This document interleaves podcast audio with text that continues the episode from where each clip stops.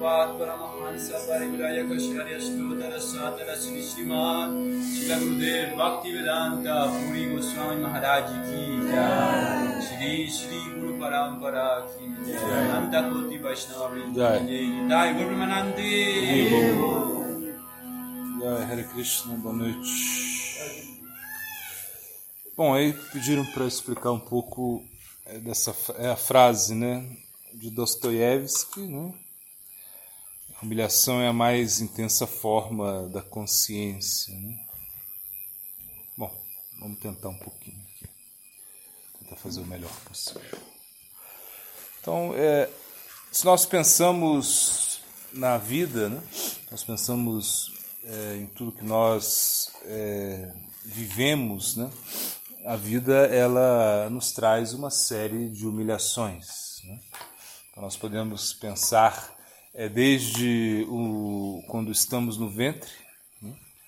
aí o, as escrituras dizem que quando a criança está no ventre é um momento muito é, doloroso, muito, de certa maneira, humilhante, porque você fica dependente né, de tudo. E, e, a- e o feto, ele também ele experimenta muito, muito sofrimento, devido a estar é, é, muito encurvado, é, de também é, experimentar é, sensações desagradáveis do que a mãe come, é, o meio ambiente, o meio né, líquido que ali está também sempre bom, pode se tornar muito ácido, ou seja, ele pode sofrer muita, muita dor se, por exemplo, a mãe come muito picante, enfim, a gente sabe disso. E nascer também não é algo é, muito agradável, né? Ou seja, quando você nasce, é, bom, a gente não se lembra muito, mas a gente entende que o nascimento é um sofrimento, né? Então, de certa maneira, nós estamos é, sendo humilhados desde o nascimento. Ou seja, quando a criança ela está né, fora do, do ventre e aí experimenta um sofrimento, uma, uma dependência, uma completa dependência. Então, é claro que entendemos todo o potencial que uma criança que na criança repousa num potencial muito grande, mas também uma, uma certa fragilidade em relação ao meio ambiente, em relação a tudo que o, o rodeia, né? E, e mesmo quando nós somos jovens, né? Então nós sofremos é, uma certa humilhação é, diante é, de tudo aquilo que, que nos rodeia, porque realmente não entendemos muito bem é, nada do mundo, né? Ou seja, é, pensamos que, que podemos tudo, mas sem muita é, preparação. Isso é como mais ou menos o, o pensamento de um adolescente. Né? Ele acha que entende tudo e acaba é, sempre fazendo besteira e tomando as decisões equivocadas devido à falta é, de experiência. Né? Então a vida ela, ela nos traz uma humilhação muito grande para quê? É, para nos mostrar a nossa fragilidade. Então, se nós é, estamos perto do plano da consciência, né? ou seja, se nós é, entendemos a, a humilhação como algo que nos, que nos aproxima da consciência, isso é a maneira correta de enxergar as coisas. Né? Ou seja, quando nós entendemos que vivemos em um mundo é muito, muito poderoso. Ou seja, esse é o, o Devidam, o mundo de Devi, o mundo de Maya, que é muito poderoso. Na realidade, um mundo onde você não consegue é, superar a influência de Maya. Maya, essa energia ilusória, é tão poderosa que ela nos captura, nos aprisiona de diversas formas. Né? Ou, ou seja, quando nós pensamos que estamos livres de Maya, aí é, nós entendemos que já estamos em suas garras. Então, Maia ela somente está nos esperando, né? o momento certo para é, nos capturar. É, e claro, lutar contra Maia é muito difícil. Krishna diz isso da Virya, Shagunamai, Mamaya Durateaya, Man Evandia Prapadante, Maetam Tarantite. Ele diz: é muito difícil você é você vencer a minha energia ilusória, né? É impossível você sair disso. Então, o que você deve fazer? Você deve é, se render a mim. Ou seja, se render a mim significa aceitar um refúgio, Guru Padashraya, Diksha, Gurura Sevanasa, Dharma, Siksha, Pritya, Sadhu, Marga, Nugamana. Ou seja, aceitar é, o, o plano, que o plano superior deve se manifestar na sua vida. Se o plano, se o plano superior não se manifesta na sua vida, você vai estar é, muito longe da consciência. Então, por isso, é, entender a nossa posição, ser humilde, entender é, é, que realmente nós precisamos de ajuda. E nisso a humilhação ela é muito importante. Ou seja quando você realmente entende que a vida é uma humilhação constante. Ou seja nós estamos sendo humilhados por Maia. Maia né essa essa energia ilusória ela ela está realmente fazendo é, um papel né, para Krishna, ou seja, ela atua é, pela vontade de Krishna, é uma energia que atua pela vontade de Krishna, mas é, ao mesmo tempo nós temos que lutar contra isso. Né? E a primeira coisa, a primeira, a, a primeira atitude inteligente é entender que nós não somos capazes então, se nós não somos capazes de lutar contra a Maia, nós precisamos é, de ajuda, e essa ajuda ela vem do plano superior, Guru Padashraya, Diksha. Diksha é, significa que você toma, é, que você recebe o, o o conhecimento superior. Então, Guru Padashraya, você aceita o refúgio é, de um guru, você aceita o refúgio do representante de Krishna, e ao mesmo tempo você toma Diksha, você aceita a, a, que o conhecimento divino possa entrar no seu coração. E o nosso coração ele, ele está muito contaminado, né? a nossa consciência está contaminada.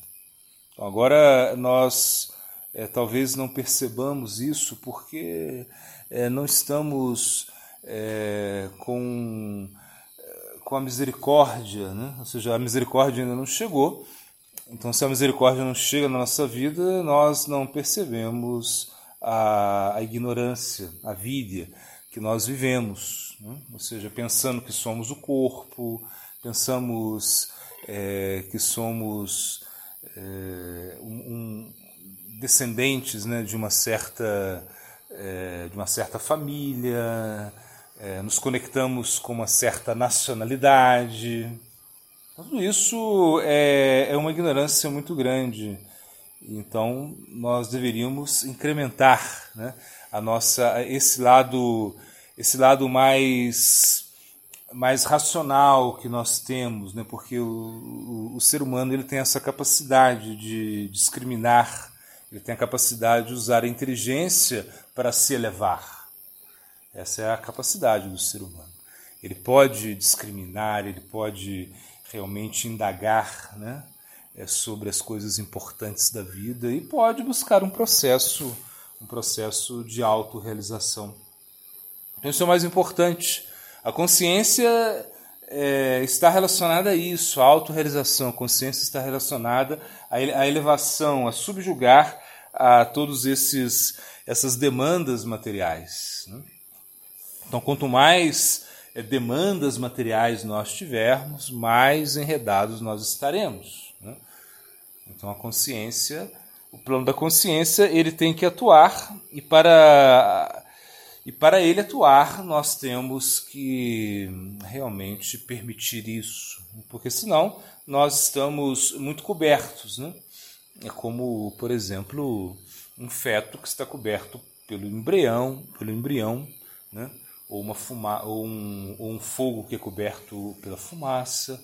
Então nós não podemos é, realmente é, perceber a nossa, a nossa verdadeira identidade enquanto estivermos influenciados por essa energia material. Por isso, o Divyajnana, esse conhecimento superior, é muito importante para nos mostrar é o plano da consciência, para que nós possamos entender que nós somos consciência, ou seja, que nós temos que viver, viver nesse plano. Então, o plano da, é, o plano da, da, da conexão divina é um plano onde nós estabelecemos a nossa verdadeira posição, a posição é, de bem-aventurança, a posição de felicidade eterna, a felicidade que realmente é, está é, de uma forma potencial dentro de nós. Então, todo ser ele almeja a felicidade, ele pode ser feliz, é, entretanto, ele tem que entender o que é consciência. Né? Então, então, quando nós é, nos tornamos muito orgulhosos da nossa das nossas posições externas, na nossa, das nossas identificações né? é, corporais, sutis, então nós estamos muito longe da, do plano da consciência. Por isso, quando realmente é, acontece né, esse, esse, esse, esse, a, esse aspecto, né, humilhação, no sentido que você chega a entender que você não é nada, que você é, depende né, do plano divino. Né? Então você vai estar é, perto é, do plano da alma. Ou seja, que a alma ela é dependente a alma ela é eternamente dependente de Krishna, assim como é, uma, uma fagulha do fogo é dependente do fogo também. Ou seja, uma fagulha é, ela não pode é, realmente expressar o seu esplendor se ela está fora do fogo. Da mesma forma, nós não podemos expressar o nossa, a nossa bem-aventurança se nós não estamos conectados com a fonte da bem-aventurança, Krishna. Krishna significa a fonte da bem-aventurança. E ele realmente ele pode é, nos iluminar, né, tanto internamente quanto externamente. Né? Internamente ele nos ilumina como Paramatma, né? Siksha Guru Ketadjani Krishnera Swarupa Antarami Bhakta Shestra Eidu Irupa. Então, ou seja, das duas formas. Internamente ele nos ilumina, nos ilumina né, como Paramatma, externamente ele nos ilumina como Guru. Né? O Guru significa aquele que, que nos tira da escuridão, ou seja, aquele que nos mostra a luz, que nos tira da, da escuridão e nos coloca na luz. Se nós temos luz, nós podemos enxergar, nós podemos caminhar, nós podemos realizar muitas coisas que não podemos fazer quando estamos na escuridão. Então Krishna ele é muito bondoso, ele está realmente preocupado com o nosso com a nossa integridade é, espiritual. É a única coisa que Krishna se preocupa com a nossa integridade espiritual. Nós podemos é, pedir muitas coisas para Krishna e isso não está errado. Se você tem, se você está aflito, se você tem um problema muito sério, né? É, é, mesmo mesmo com uma pessoa quando mesmo muito isso acontece muito né os ateístas né uma pessoa ateísta até quando ela fica doente ou quando ela sei lá está num, numa uma dificuldade muito grande então ela acaba se lembrando de Deus recorrendo a Deus.